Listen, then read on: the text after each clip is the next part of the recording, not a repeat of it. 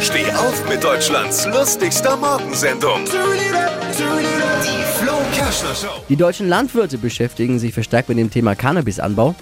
Sobald die entsprechenden Gesetze der Ampelkoalition zur Cannabis-Legalisierung jetzt da sind, dann äh, werden die ersten Bauern loslegen, glaubt der Bauernpräsident Joachim Ruckwied.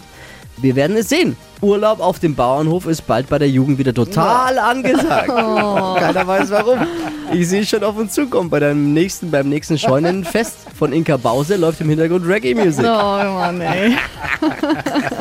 Mehr aktuelle Gags von Flo Kerschner jetzt neu im Alle Gags der Show in einem Podcast. Podcast Flo's Gags des Tages. Klick jetzt hitradio n1.de.